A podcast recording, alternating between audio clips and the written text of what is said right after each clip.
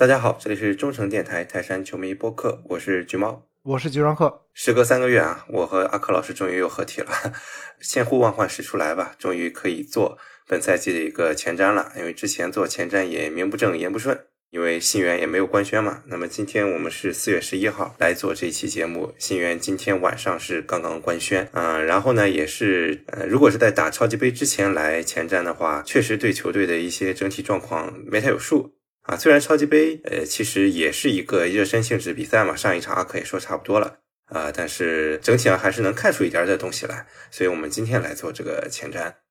呃，那上一期呢，阿克其实在现场呃也说的差不多了，我这边也是想重申一下我们这边的立场吧。虽然是表现是不理想啊，但是呢，泰山队也确实没有在自己的最佳状态，所以大家不必过于当回事儿。当然，遗憾肯定是遗憾。那上赛季，我记得我们那个当时呃拿了足协杯冠军的时候，还说终于可以在超级杯上证明一下自己，因为上赛季两场比赛没输过，但是却丢了冠啊。那这次 超级杯结果没想到上来来了个两闷棍，是不爽啊。但是呢，也无伤大雅吧，因为毕竟毕竟这个超级杯它不是联赛，到时候真章还是要在联赛里看啊，联赛里输赢才是最重要的。对，其实很多欧洲的比赛，它都会有各种联赛在开打之前都会有超级杯的比赛嘛。那大家其实很多你会看到很多国家的超级杯是允许七换的，就是可以换七个人。那你什么比赛能换七个人？那不就是热身赛能换七个人吗？所以经常你会看到这种超级杯比赛打到五六十分钟，场边站一排替补要上来。虽然是个冠军奖杯啊，但但确实它是热身性质的冠军奖杯。对你像英格兰的社区盾杯，它是没有那个加时赛的，直接点球，所以这种就很明显是个热身性质的嘛。那你就像那个今年的社区盾杯冠军是利物浦嘛，利物浦赢了曼城啊，那那现在利物浦什么样子，曼城什么样子，这是完全不可同日而语的。呃，一场热身赛能暴露出问题啊、如果能针对这场比赛的问题解决，是达到目的的。那比如说，呃，应该是我吧，一直在节目里吐槽这个三中卫啊，啊，又包括说，你看我们也确实暴露出来了一些克雷桑的依赖症等等的一些问题吧。这场比赛展现出来了，如果我们能对症下药，在周末联赛第一轮有所改进的话，那这场比赛输的也是有意义的。在这也是在帮那个阿克的爱将小德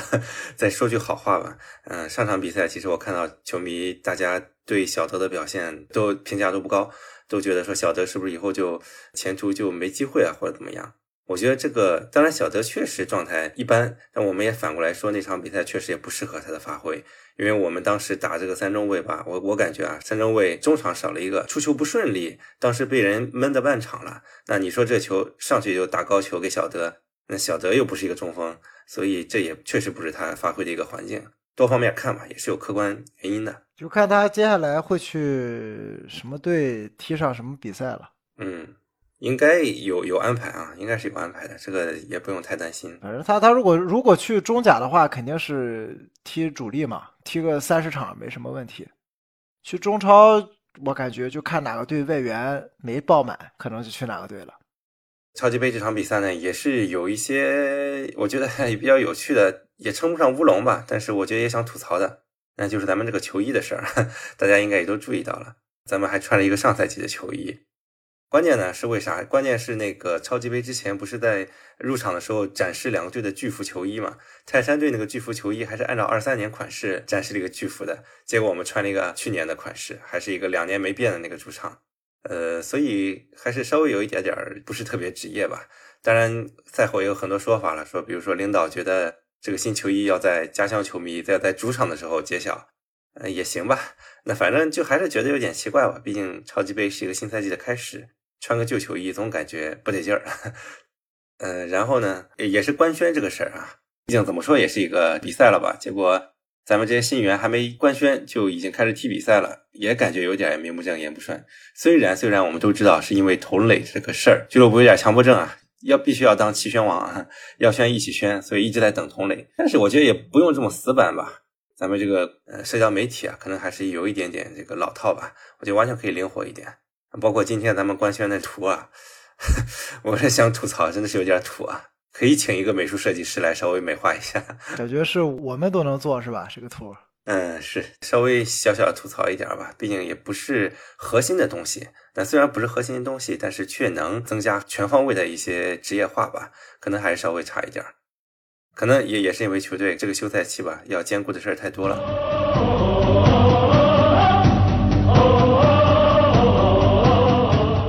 OK，我们言归正传吧，开始我们这个前瞻的环节。首先，我们做个评分吧。对我们今年这么多引援啊，七个引援，一到十分打个分吧。我不知道阿克，你这边如果做一个整体的评价的话，能给到几分？我觉得在没有条件买外援的情况下，我可以给满分。哇，这么高！因为我们今年确定是没办法买外援嘛，因为我们所有的外援都是合同年，对吧？都是最后一年合同，所有人都是最后一年合同，所以在这个情况下，那球队肯定选择把他们合同。全部耗完嘛？等他们合同走完了之后，明年我们肯定会全面换外援，所有的外援都换，可能会有会有人续约啊。比如说，我估计，那当然孙准浩我把他当亚外算，因为打亚冠的时候会有亚外这个说法嘛。这个国内联赛虽然没有，但是其他的这些巴西的外援，包括费莱尼，都是到最后一年了，可能我觉得大概率是不会续约了，对吧？年纪也在这儿了，所以球队就没有选择买外援。那在没有外援的情况下，内援能买七个人，我们多少年内援没买这么多人了？嗯，而且买的这些内援都是集战力，虽然来了不可能马上就打上主力位置啊，但是肯定都是能用的，不像我们以前引进的有些内援，就是来了就是给你打替补的，他的定位就是一个边缘球员，应急的时候上去踢一踢、顶一顶这样的球员。但是我们今年要的这些人，在上个赛季基本都是各个队的。主力轮换球员，这让我有一种回到了十几年前的感觉。十几年前我们在买人的时候，就不是主力我们不要啊，有些是中下游球队的主力，我们看都不看的。当时我们买的人，很多联赛的标王，对吧？或者说是转会费创纪录的中超球队的这个历史卖人卖的最贵的，都是卖给咱。但是到了后来呢，比如最近这十年。我们买人在内援上就比较的拮据，呃，我们就很少去引进这种其他队的主力球员或者主力轮换球员。但这两个赛季，我们又感觉回到了之前那个样子。那我们虽然泰山的青训很好，但是我们有时候也确实需要一些其他队的球员补进来。嗯，最次的说，我们有个所谓的鲶鱼效应嘛，对吧？偶尔来点外来的血液，对吧？来点外来户也刺激刺激我们自己这些自家人，那没准儿变一变就会有更好的效果。确实，刚刚像阿克说的，我觉得都不是说引援质量不行。以前，因为我我印象里面很久就在二一年之前，已经很久没有引过内援了，感觉就可能呃小金子往后就不太会有这种。很好的国内球员，我们去买了，大部分都是依赖我们的青训啊什么的。但是呢，最近啊，这个有一说一，可能我们的呃小朋友们还是有点抵不上这个集战力的，所以去做一些内援的补充。而且今年大家都是很多都是免签的嘛，所以也是要抓住这个机会扩充一下我们的阵容的厚度。对，这这几个赛季确实是像你说的，在引进内援上，我虽然是免签啊，但是好像在二零年之后。我们才多少会有每个赛季都有点当打之年的内援加盟，就从二零年那一九二零年那年是从石科和吉祥开始嘛，对吧？石科、吉祥、徐新，然后 在后面我们每一年都有这样人。但再往前，我感觉在一九年、一八年、一六年、一七年，好像就真的是没有什么人了。我们当时引进的都是每年都来的宋文杰，宋文杰，然后要么就是什么外租回归的，是吧？姚军胜他们是不是？是呃，然后再往前是谁？刘军帅，都是这种这种球员，明显咖位上就差着一些。呃，不过阿克这个评价还是呃有点超出我的预期啊。嗯，我也没敢给那么高啊，我就是觉得，哎，就是呃有个七八分啊，但是要看这个费南多这个状态。如果费南多要是好的话，那可能到了九十分左右。不如我们先拆开看吧，一个个来看，看看到底咱们对个体是什么样的一个看法吧。那要么从后往前来吧，先从这个。潜在的二门或者三门啊，刘世博来说吧，你觉得刘世博这一笔签过来是个什么意图呢？就是上个赛季李冠希太差了，没办法，不得不引进一个替补守门员。我原来以为是大韩要走呢，后来大韩没走，所以说，呃，拿一个原来广州队的主力来当三门，哎呦，我觉得真是这待遇可以。而且他年纪也不大嘛，九七，应该是那个好知道这个嫡系部队啊，九七啊，大家都知道啊，九七一队。而且他上个赛季在广州队也还可以吧，没有那么不堪啊。虽然是也有这种失误的名场面，但是总体来说表现还算稳定。去年对他来说应该是加速成长了，广州队那个状态，天天被天天被灌嘛，肯定是一个加速成长。而且他在次回合吧打泰山队比赛是首发嘛，当时也还行吧。反正我觉着他比广州另一个小门，就是现在留队那个张建志可能要强一点。我是觉得，因为年纪大一些嘛，而且成熟一些，他来当三门，嗯，问题不大。那这样的话，顶替一个确实没有什么大赛的，就是比赛气质不太行的守门员，替换掉，换一个。可能比如说将来大雷这个年纪在这儿，对吧？随时有可能这个伤病复发啊，或者说有一些长期的伤停。这两个赛季大雷每个赛季都会因伤或者说因为停赛缺席个那么七八场比赛，有的时候可能缺席十多场比赛。那这个时候我们守门员确实确实是很需要的。嗯，而且我现场看过刘世博打训练赛，就是当时在上海的时候打长春。呃，我发现啊，他性格非常的外向。就阿克也是当过门将的嘛，也知道门将一定要敢喊啊，他这一点是完全是门将的性格。而且那场比赛，长春有个门前一米的一个单刀吧，被他用手扑出来了。我当时跟他合影时候，我还恭维他了一下，我说挺厉害的啊，这扑单刀了。所以我对他印象还是不错的。所以我觉得来当三门绝对是绰绰有余。可能也许考虑到他的年龄啊，有可能会跟大韩去争争二门，也是有可能的。因为大韩超级杯这个表现也是 不咋地，大家看到了，所以也就像刚刚说的嘛，鲶鱼效应可以促进一下这种替补门将的竞争嘛，还是不错的。嗯，然后童磊吧，童磊右后卫也可以打左后卫啊。这个阿克觉得这笔引援怎么样？挺好呀，我觉得他来了会是打左后卫的啊，不会去打右后卫啊，因为我们右后卫人太多了，他来应该会去改成左边，这样我们左边就有人了。哎，对，嗯，我那天。看友谊赛的时候也是，他也是站在左路，因为他其实控球是他的特点嘛，就技术比较好。之前我记得 B 站上当时还出了一个视频，说什么浑身都是假动作的边后卫，确实他是进攻是他的特长。但是呢，我因为我实地看到过他嘛，我觉得他有点矮，可能还没我高吧。他官方报的是一米七几啊，一米七七七八吧，这个高度。没这么高，我感觉我一七五都感觉跟我差不多，因为他上场那会儿，我一一瞬间恍惚，以为是我们那个呃现在没法报名的那位球员呢。我但仔细再一看，这个身形是不一样的，因为这么高的也没几个了，所以我会有点担心他的身材在防守上会有劣势，因为他本身防守确实不见长嘛。那当然，我们最后还是要看他这个整体，肯定是要多看他的进攻的嘛，所以看他能不能融入我们这个进攻体系吧。反正之前一直没出场，也是因为他这个注册的问题嘛。现在注册解决了，那我也是非常期待看他能不能替一下宋龙，升级一下这个位置。那我们下一个呢，同样是一个至少是可以打边后卫的孙国文，但是到现在来说，我们好像一直拿他来。他没打过后卫啊，他来了以后一直打前面。是，而且还非常的猛啊。对啊，所以他不会再打后卫了，他就是来平替我们的左路尖刀左边的人的嘛。他在大连的时候打的是个边翼位，所以也是一个偏进攻的一个角色吧。所以说，我觉得确实啊，他跟童磊其实都是偏进攻的，可能很啊，除非是场上阵型需要让他顶一下边后卫、左后卫或者右后卫，呃，但是应该会经常会让他打到前面去吧。而且我觉得他可能也不是以防守为建长的，因为尤里杯那一场比赛，我们被进的第二个球吧。他那个站的位置特别离谱啊，就是非常反马蹄形，就他感觉完全没有去瞄那个后卫线最后一个人，呃，让人家接球不越位之后直接打单刀。当然这是一个瞬间啊，可能不代表他所有的这种防守意识。当然这个球员能力大家也都看到了，又助攻啊，又啥的，还是不错的。他也九三的嘛，对吧？九三的正好跟刘彬彬一样大，哎，说明我们到时候联赛踢的时候，我们两翼还都是两个九三的啊，没有什么变化。对，而且说不定啊，后面有转机，风头过去的话，另一个九三的也能回来呢。哎，对，三个九三的，我无敌了，感觉。那下一个还是个九三的呀，李元一啊，李元一这个这个太猛了，我没想到会引进李李元一啊，这个来了以后，我觉得他是比徐新要厉害的。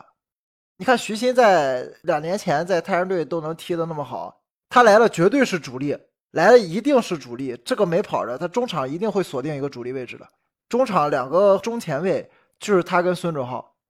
不会有其他人了。这个赛季引进了他，整个的中场、整个的中路就有保障了。我也是非常的满意这一笔，因为我虽然以前对李元一看的比赛不多啊，但是我有限的场次里面，我感觉他在山足还是非常的拔尖的，而且他也属于这个攻防兼备的。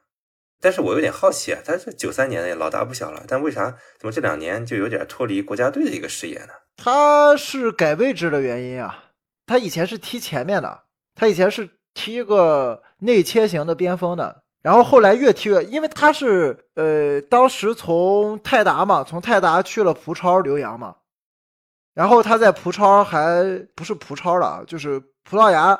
呃，还上过很多场比赛，打过完整的赛季了。当时他是踢前面的，然后后来回到中超之后，就越踢越往后，越踢越往中间。这是咱们这个留洋球员的通病嘛？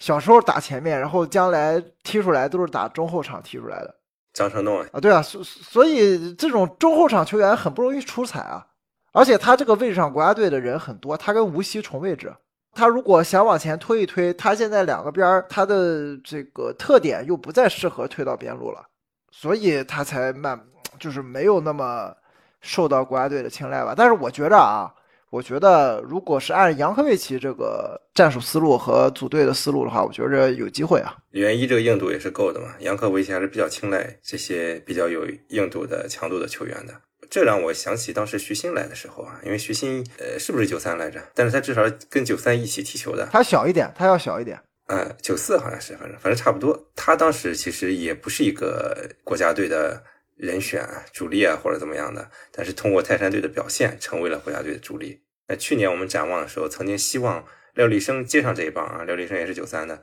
啊，但是很遗憾，廖立生还没完全适应，结果就受到了大伤。这大伤我们可以参照之前其他球员，每个一年是够呛的，所以这不我们现在又补充了李元一，希望他能够再重复这个轨迹吧，就是通过泰山队成为国家队的一个栋梁吧。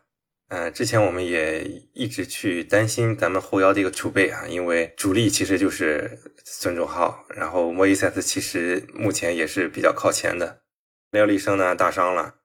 我们这个位置上其实是没有人的，但是呢，现在有了他之后，哎，觉得腰杆硬了。然后呢，下一个就是一个摇摆位置的黄正宇啊，因为他友谊赛踢的是后腰，但是呢，大家也都知道他以前在广州城也是打中后卫的。好多球迷对他的评价非常低啊，就说他防守非常不行。确实菜啊！咱太阳队打这个广州城，不是把把都大胜嘛，对吧？把起起码不是大胜，就是反正每一次打他们都进很多球，然后他就经常出现在咱们进球的背景板里。所以别的球队的球迷咱不说啊，反正咱太阳队的球迷肯定以前老进他们球，然后每次进球都是他在这儿防守，那对他印象肯定不好呀。呃，但是呢，就考虑一下这个演员的背景嘛，因为他也是九七年的，等于是郝指导的一个熟人，然后呢，又是一个可以打多个位置的人，所以说，我觉得从一个你哪怕就是凑人头吧，也算是可能会有用的人吧，因为我们中后卫大家都知道，除了三个主力轮换之外，其实后面就是赵建飞了，你包括大帅走了之后就没人了，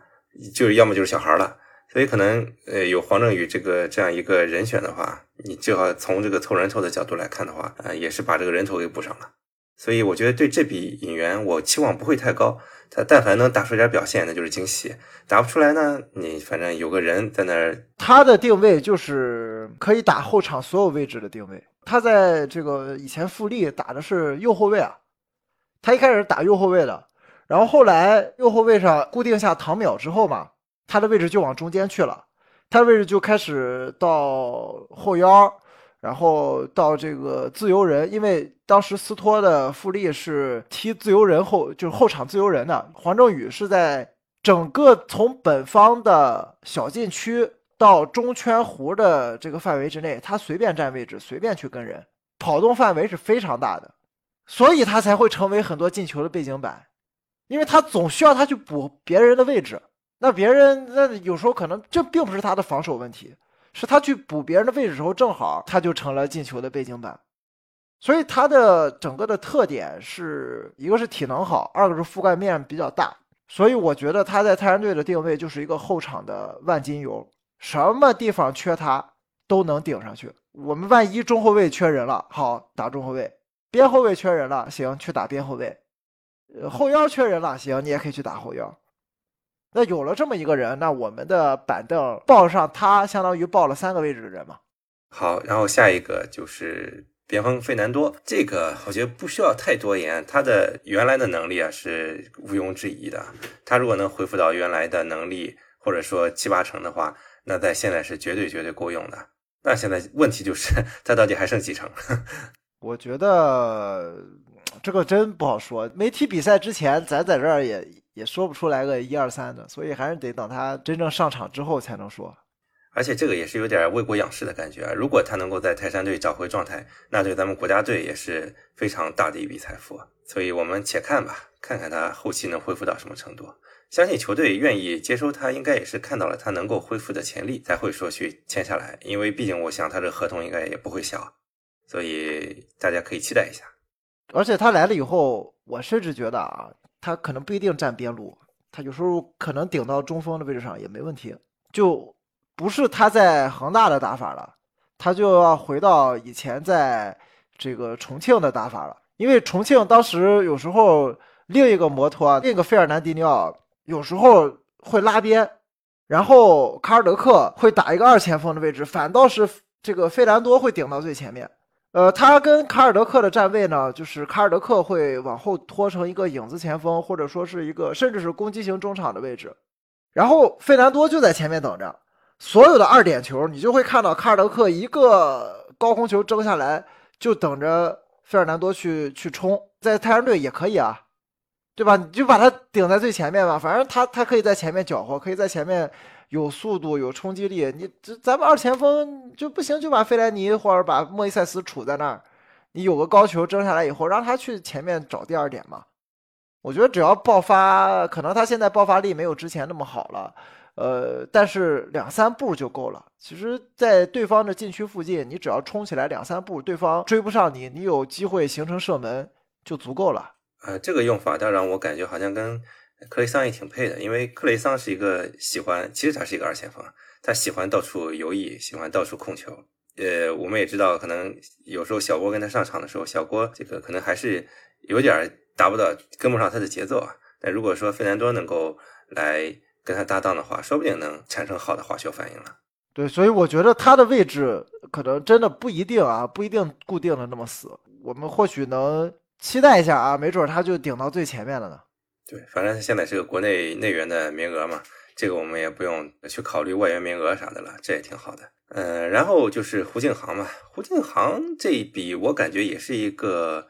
呃，这个应该是个纯替补，对，纯替补，对对对，呃，也是个九七的，大家也懂啊。嗯，但是呢，以前他在海港的时候吧，他偶尔有几场比赛，我印象比较深的是二一年第二回合的时候，虽然泰山队时候已经夺冠了，呃，但是他其实也是进了咱们的球的，呃，那场比赛是最后咱们才扳平的嘛，保持了不败之身。当时我对胡敬航印象还行，那去年去武汉呢，表现虽然数据没有那么抢眼，但至少也是个主力，所以我觉得呢，他来当替补的话，肯定是也是够格了。当然他个人。特点有点不鲜明啊，就是说打前锋身体不太也一般嘛，可能控球什么的都一般，就有点可能 特点不太鲜明嘛。但是我觉得兴许啊，特定场合能呃有用那么一两次的话，那那也算值了吧，签了个替补。胡敬航怎么说呢？他现在已经不打前锋了，他在武汉的位置是中场，因为武汉打单前锋嘛，那个福布斯顶在最前面嘛。然后他就没有位置，他只能往后撤，他只能去打到中场，要么就是去边路去打一个内切型的边锋。呃，上个赛季武汉前面是两个两个外援吧，对吧？最前面的是那个福布斯，后面的那个是那个卡耶维奇。嗯，这这两个前锋就让胡敬航只要首发，他必须要往后撤。但胡敬航有个特点，就是他适应适应的不错。呃，上个赛季大宇，我如果没记错的话，是前七场比赛让胡建航打了七个位置，就真的是打了七个位置，就看开场他的站位就占了七个不同的位置。就是前面上来先让他站在呃前两场是站在边锋，然后第三场回到打中前卫，然后第四场换了一个边打边锋，第五场顶在最前面，因为当时是福布斯是停赛嘛，他打到最前面，然后后面又回到边锋，然后又回到中场，就他的位置非常的灵活。那我觉得他跟黄正宇就是一个概念，只不过黄正宇是在后场，他在前场，就相当于报名报胡景航，相当于前场报了好几个位置。对，呃，我在上海时候也是见到他了，跟他合影的时候说了一句，我说期待你的新赛季表现啊，感觉人也是比较 nice 的。OK，那我们把每个新员都逐个的进行了一下评价，但是我其实今年我们补齐了很多的原来的一些板凳上的短板啊，虽然我们可能这里面。真正打主力的可能也就是李元一和孙国文，可呃也许同类啊，这三个可能会打上主力，其他的更多是一个呃还有费南多，呃其他几个可能会是替补啊或者轮换之类的。但是我觉得整个咱们这个板凳真是比去年，呃本来我们就是算是比较厚的了，现在是又更厚了。其实并没有，因为我们有非战斗性减员，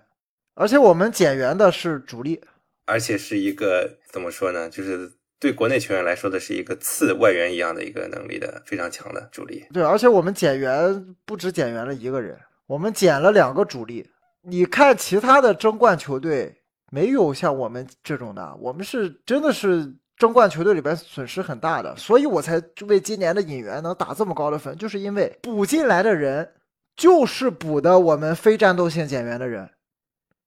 中场卡在中间的位置的是呃李元一顶上来了。边锋那个位置，孙国文顶上来了，这不嘛正好啊，补上了，嗯，对症下药嘛，所以我能打很高的分数。去年的话，其实我们有一段时间是真的是弹尽粮绝了，像中场啊，就真的没人可用了。但是今年这么一搞的话，感觉应该不太会出现这种就是打到最后就压就完全没人用那种情况了。